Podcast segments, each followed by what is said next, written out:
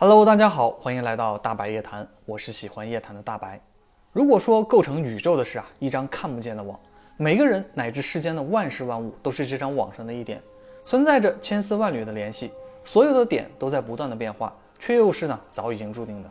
听到这里呢，你会作何感想呢？如果你能够预知自己与他人的未来，你会去尝试改变自己或者别人的命运吗？如果你会，那你又会经历些什么？又能否成功呢？这些问题啊，源于大白在二零二零年与一位朋友的对话。在这场对话中呢，大白与这位朋友共同思考了许多世界本质的可能性。这是一次头脑风暴，是一场思维的旅行。大白在这场谈话之中啊，听到了许多新奇的脑洞，也得到了很多来自思考的深邃的启示。大白希望借由这场对话，能够给看视频的你带来更多的启发，寻找到生命真正的意义。现在，大白就和你一起分享这场神秘的夜谈。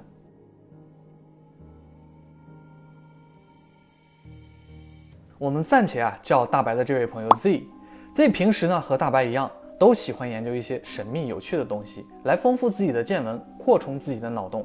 我们彼此呢也总能给予对方呢有趣的启发。在二零二零年十月份的时候啊，大白在无意中呢与 Z 聊起了当时美国的总统川普。大白就有些好奇地问 Z 说：“啊，说 Z，你觉得川普会连任吗？”Z 思索了片刻啊，就回答说：“有许多的预言呢，都说川普会是美国最后一任总统。”本以为 Z 啊会展开说说是哪些预言，谁知道呢？他留下一句“求人不如求己”，就不说话了。没过多一会儿呢，Z 就发给大白一句话：“地上谦，坤上艮下，有两个变爻，川普连任的变数很大。”看了一阵啊，大白才明白过来。原来 Z 是跑去给这个问题补了一卦，他用的是周易六爻的方式，相对呢比较容易上手。简单解释下什么是爻，什么是变爻。爻就是组成卦象的基本符号，六爻呢，顾名思义就是由六个符号组成的卦象。这些符号呢都分成阴阳两种，其中阴爻还分老阴、少阴，阳爻呢分为老阳和少阳。其中变爻的意思啊，就是某一卦的爻位出现了老阴或者老阳。这种俗称呢，就是所谓的变卦了。而 Z 补出的这一卦的变爻啊，在六五与初六的爻位都是老阴，六五对应的这一卦的象，说的是呢，利用侵伐，征不服也。因为解读的相关部分呢很长，大白在这里呢只截取一段比较重要的话，有兴趣的朋友啊，可以自己去查一查这一卦完整的解释。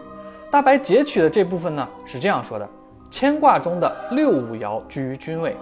意为此时的谦谦君子啊，已与之前不可同日而语了。事业呢，正处于功成名就之际。此时呢，应当戒骄戒躁。六五本是阴爻，说明内在实力尚有欠缺。若此时呢，生出焦躁之气，那么与不服从者的矛盾就会激化，愈演愈烈，由惩戒变为互殴争势，谦谦之风便消失殆尽。失去德行的同时，也会丧失身边的拥趸。这是六五爻成败之中最为重要的一点。所以切记不可如此。而初六的卦象为谦谦君子，卑以自牧也。什么意思呢？就是说啊，此时卦中之人的事业呢，正处于初始时期，方兴未艾。此时事业尚未大成，需要保持谦虚谨慎之心才可以成事。看看这两段的描述啊，再回头看看川普如今的结果，真的似乎是一语成谶了。和 Z 聊到这里呢，大白就有点疑惑了。问 Z 说：“其实这样的结果啊，哎，无非也就是两个嘛，成功或者是失败。这粗略估计一下呢，各占一半，也就是百分之五十的概率了。好像说了也跟没说一样啊。”Z 说：“难道你没有发现吗？你说的这些是周易最基础的概念，即阴和阳。古代的人认为啊，这个世界就是由正反两面构成的，它们相辅相成，却不能分割。所有的一切都是由这两个最基础的象构成的。”再复杂的事物呢，也可以拆解成无数的阴阳。大白就说了，哎，那不就是我们人类的逻辑系统吗？阴与阳啊，就是真与假。计算机最底层的构成，哎，也就是零和一代表的开关或者叫有无。这些呢，就组成了计算机复杂计算的逻辑单元。说到这儿呢，大白不禁啊，自己都起了一身鸡皮疙瘩。紧跟着呢，大白就有了另一个异化：那我们看到的这种卜卦究竟有什么意义呢？似乎答案好像都是会改变的，是不准确的。这就说了，这就是卜卦的特征啊。我们得到的答案呢，都是通过计算的方式得出来的。之所以会改变或者不准确，最主要的原因是我们卜卦的条件不够充足，或者呢这件事与我们自身的关系不大。然后 Z 又补充到啊，说你可以把宇宙的构成呢想象成一张看不见的网，每个人呢乃至世间的万事万物都是这张网上的一个点，存在着千丝万缕的联系，所有的点的位置都是在不断变化的，牵动某个点变化的呢，其实也是其他的点。Z 说这句话的时候呢，大白觉得他好像很有哲理的样子，不禁呢让大白一阵思索。看大白说不出话啊，Z 又解释说。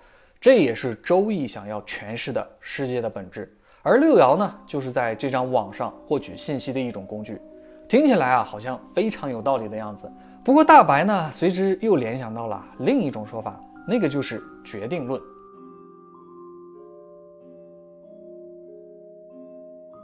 把决定论发挥到极致的一个例子啊，就是拉普拉斯妖的概念。拉普拉斯妖是由法国数学家皮埃尔·西蒙·拉普拉斯在1814年提出的一种假想存在。他认为呢，有一种知晓宇宙中每个原子确切位置和动量的存在。这个存在呢，能够跨越时空的限制，知道整个宇宙内所发生的事件的过程、过去与未来。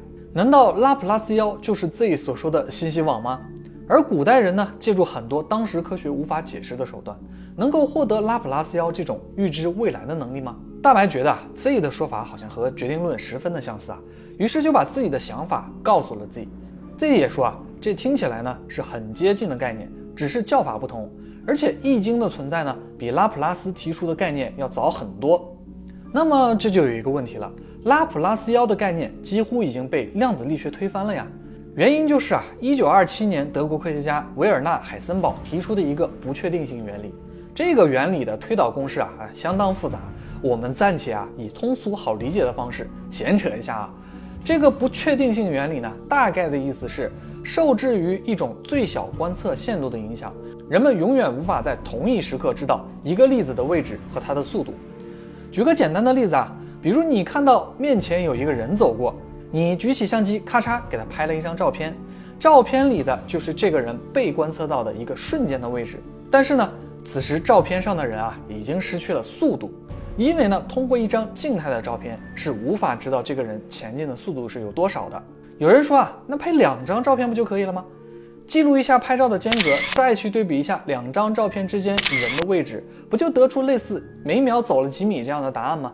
话是这样说没错啊，但是微观世界和宏观世界有着很大的区别。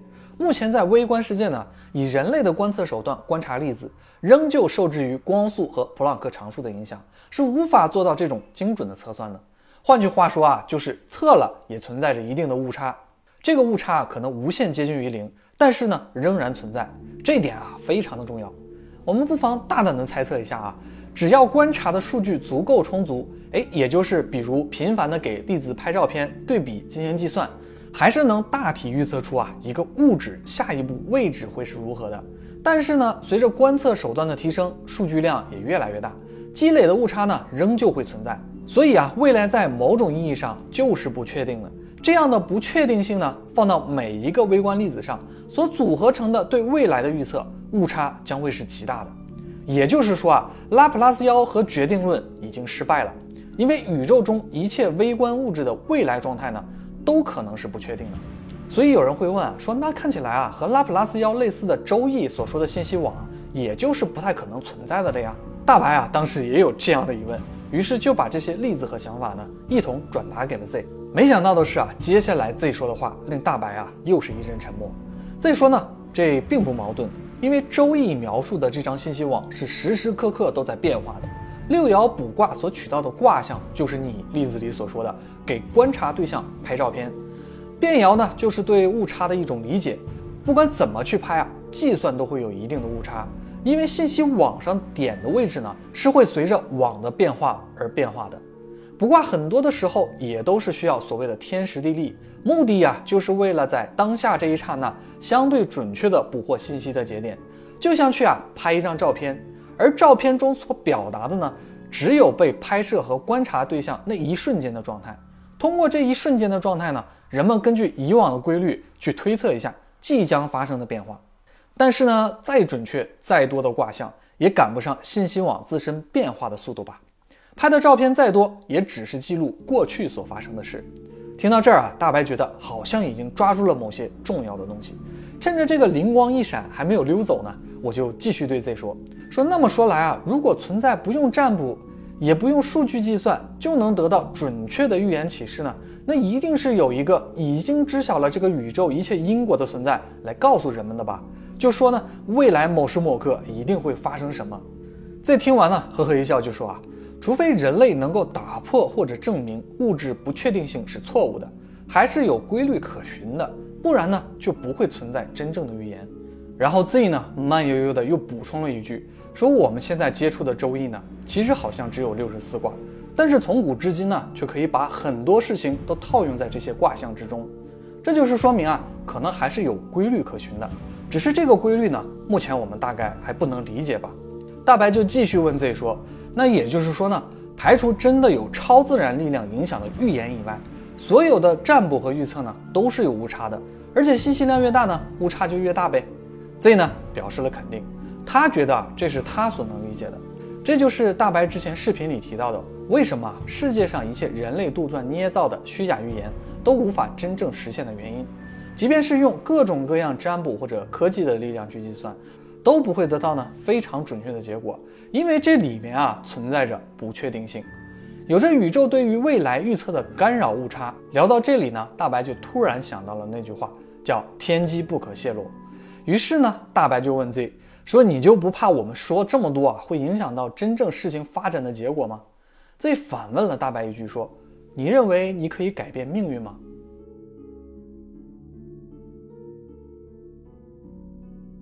大白觉得啊，按照决定论来说呢，人的命运一定都是从宇宙大爆炸那一刻起啊就被安排的明明白白了，所以挺悲观的。